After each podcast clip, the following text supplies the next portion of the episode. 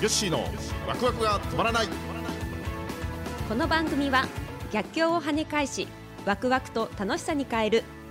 そんなことできるわけないと思っているあなたへ。日本商工会議所青年部令和3年度会長での経験をはじめ岩崎経営グループを率いる吉川正明の経験豊富で分かりやすい。聞いているあなたもワクワクが止まらなくなる番組です。えー、皆さんこんにちは。こんにちは。えー、この前ですねはい。インドネシア行ってきたんですよ。あ知ってますね。ええそうでしたよね、はいインドネシア行ってきてですね、三泊四泊。三泊？三泊。三泊五日になるのかな？機内で二泊。してますんでね、はい。うん、いやーすごかったですね。ああそうですか。ええ。やっぱねなんていうんですかね世界人口第4位かな？インドネシアって、うん。はい。で平均年齢が24歳ぐらいだと、若いんですね、でまだ人口が増えてるっていうことなんで、うん。まあ勢いのある国ですよね、ええええええやっぱ活気がありましたか？活気がありました、うん。もう道もジャカルタなんてねええ。もう道路なんてもう半端ないですね、うんうんうんうん。もうめっちゃ混んでて、ええええ。なんか世界で一番混んでる街だったで今首都はあ移転計画もあるんですよねインドネシアって、え。だからそれぐらい今交通麻痺というかね、まあはい集中しちゃってるからってことで、まあ、そんなことも考えられてるみたいですし、ええ。まあいい経験してきました。よ 観光じゃないですよね。観光じゃないです。そうですね。目的を話さないといけないですね。まあ今日のテーマはねはそのインドネシアに行った目的の部分でちょっとお話ししたいなというふうに思います、はい。まあ、今回ね、えー行った目的はあの優秀な IT 人材を、うん。おうちで欲しいとはい。いうのがね、えーきっかけなんですね。はい。で今うちにもシステムエンジニアね、えーいて、えでまあ社内のその社内サイト中心にね、社内のいろんなシステムとか、はい。もうお客様のそういうシステム構築とか、まあ、そういうこともいろいろ手掛けてるじゃないですか。はい。でただやっぱり人がねなかなかいない。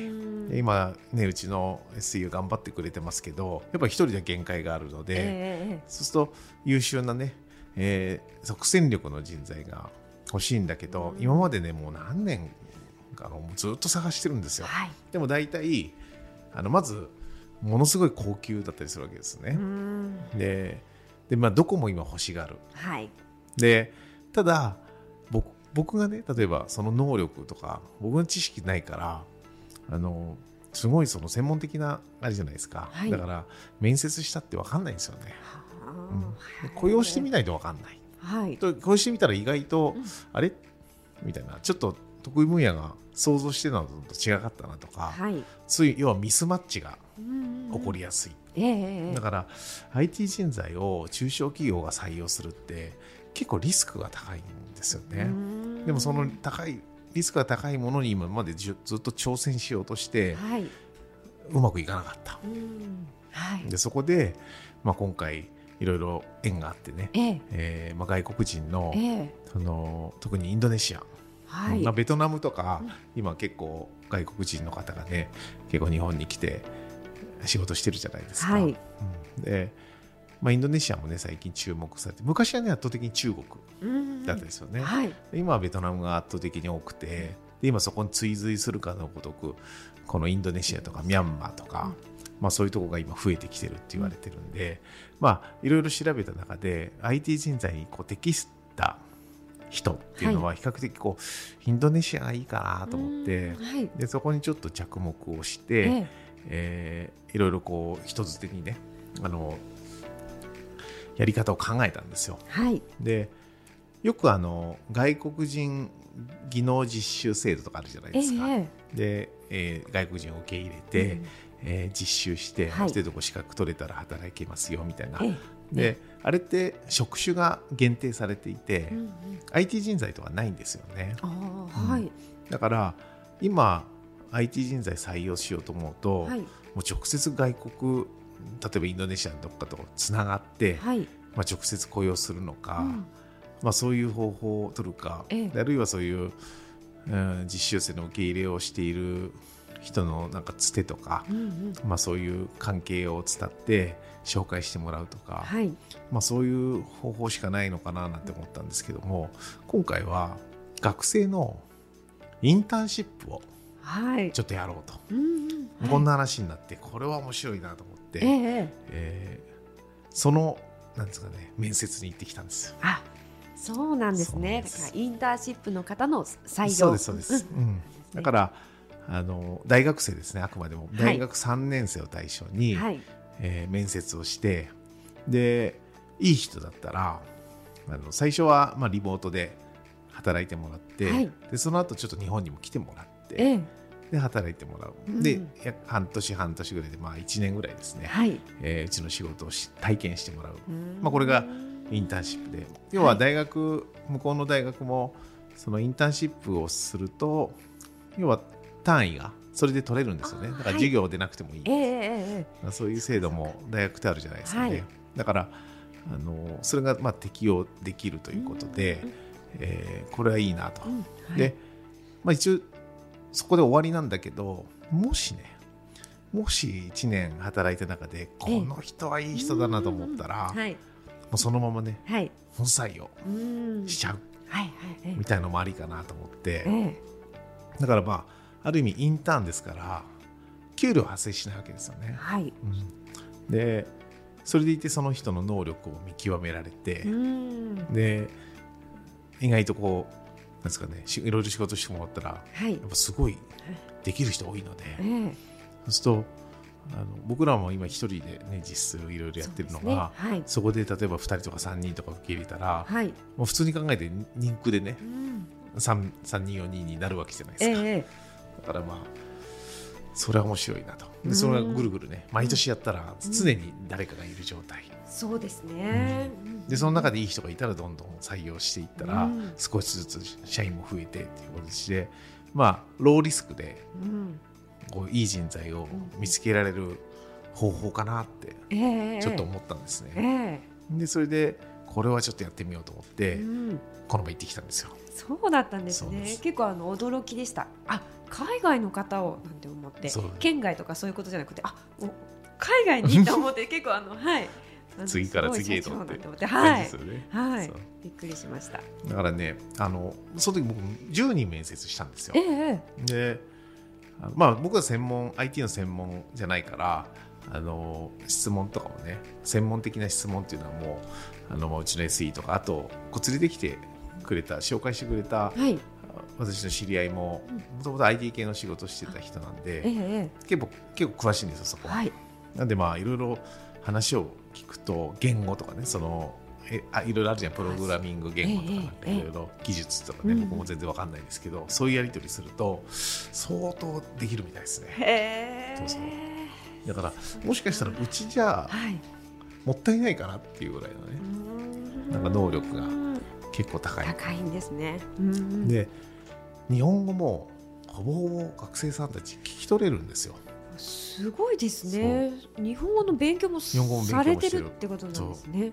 だからインドネシアってインドネシア語っていう、まあ、共通言語はあるんだけど、結構その地域によっていろいろ独特なその地域の言語がうんうんうん。あるみたいなんですよね。はい。だからあの方言とはまたちょっと違った感じで、ええ。要は言語、はい違う言語がうん。存在してるっていうような話を聞いて、はい。だから田舎の方行くとインドネシア語を話せない。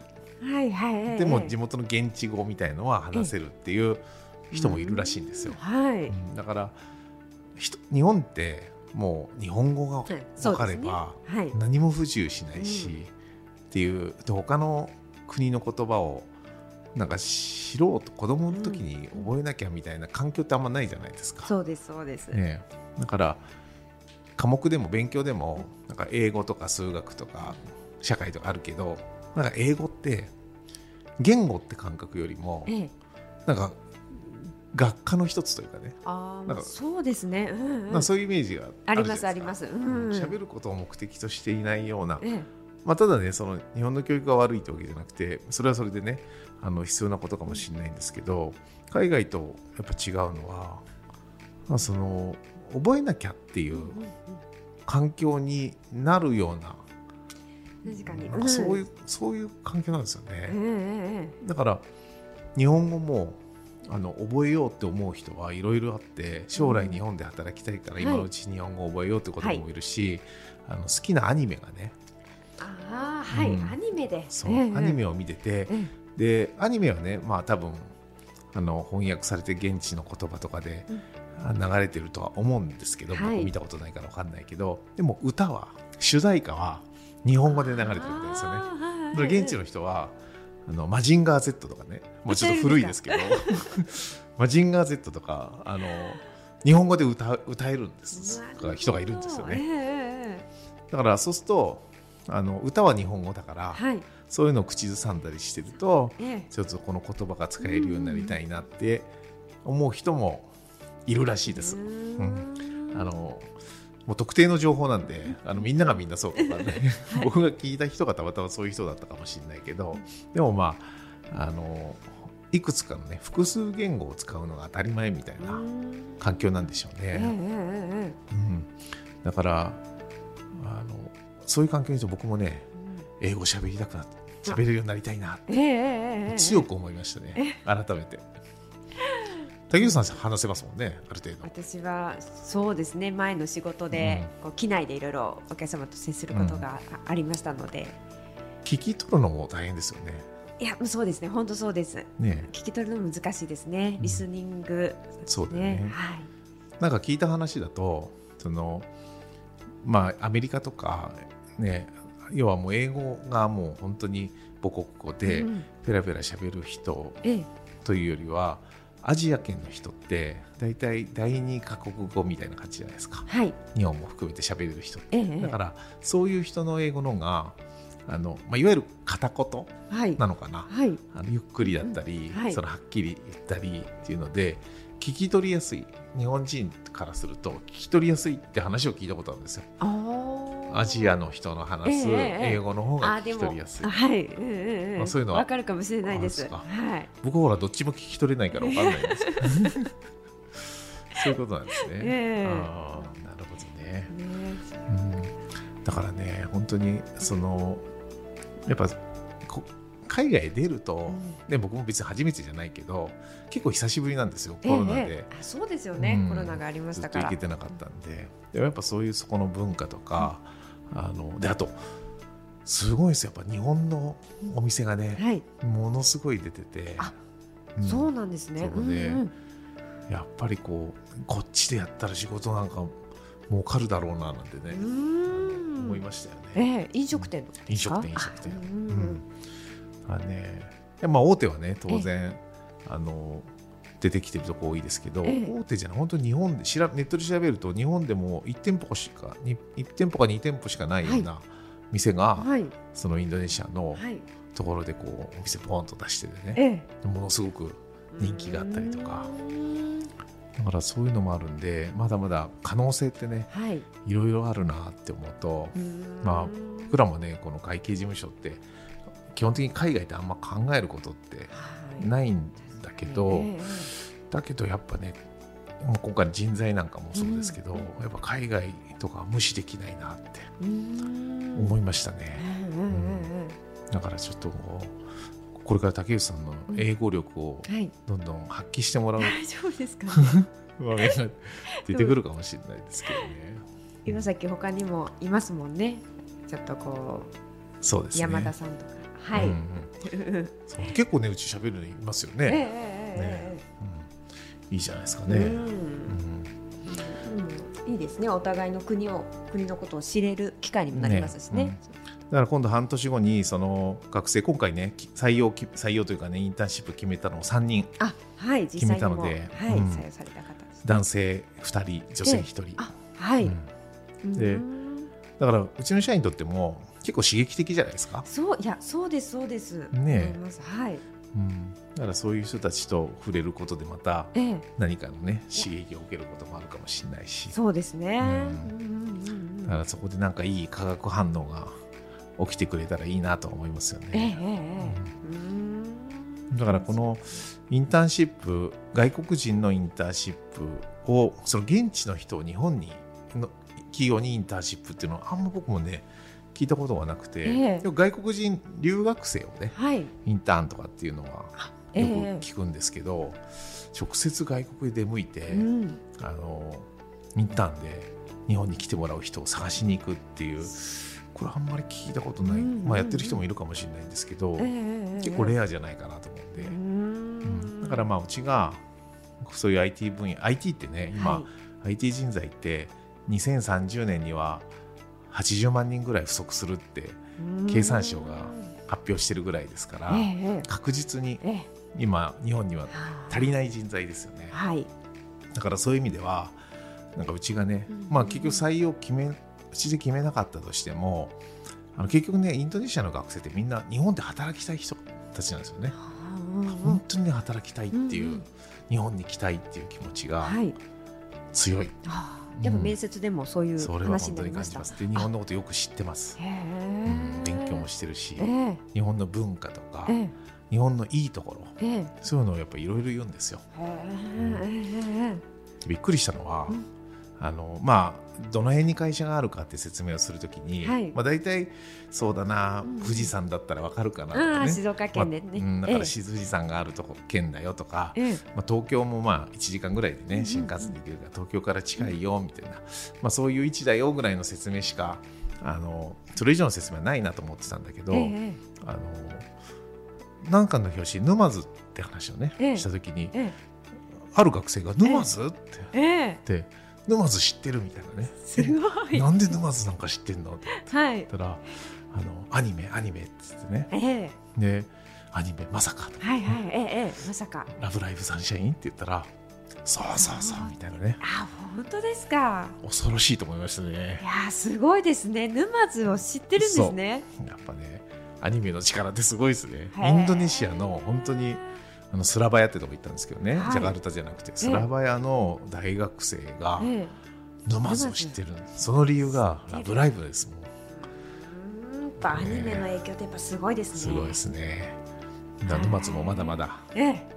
ね、これからですよ。そうですね。ラブライブはだいぶ もう古いですけどね、でもまだまだそれだけでうん。海外に影響力があるっていうええ。のはこれ生かさない手はないかもしれないですね、うん。うんそうですうねん。だからまあ、まあ、話それちゃいましたけどね。ただまあいずれにしてもそういう形で今回はねインドネシア行って、うん。えー IT 人材を受け入れる、うん。で、まあ、もしうちでね働けなかったとしても、はい。今後その流れがうん出てきてくると、ええ。うちを起点に、ええ。その IT 人材をこう受け入れる企業を増やすためのこの門戸を開くようなうん。役割も、うん。もしかしたらうちができるかもしれない。うん。ですよね。ね。だからまあそんなことまでちょっと夢見ながらね、うん。これからちょっと海外にも目を向けて、ええ。えー頑張っていこうかなと思ってますんで、うん。いつか竹内さんにもはい。行ってもらおうかなと思ってます。私にもですか？はい。あまた行きまはいしょうね。はい、またちょっといろんな刺激を、はい、ねいただけたらなと思います。はい、ということで今日はインドネシアのお話でした。はい、ありがとうございました、えー番組では皆様からのお便りや感想をお待ちしております。アドレスはわくわく三六五アットマークタックスハイフン岩崎ドットコムまでお待ちしております。はい、ということで、えーえーまた次回ですね、はいえー皆様にお会いできるの楽しみにしてます、えー最後まで聞いていただきありがとうございました。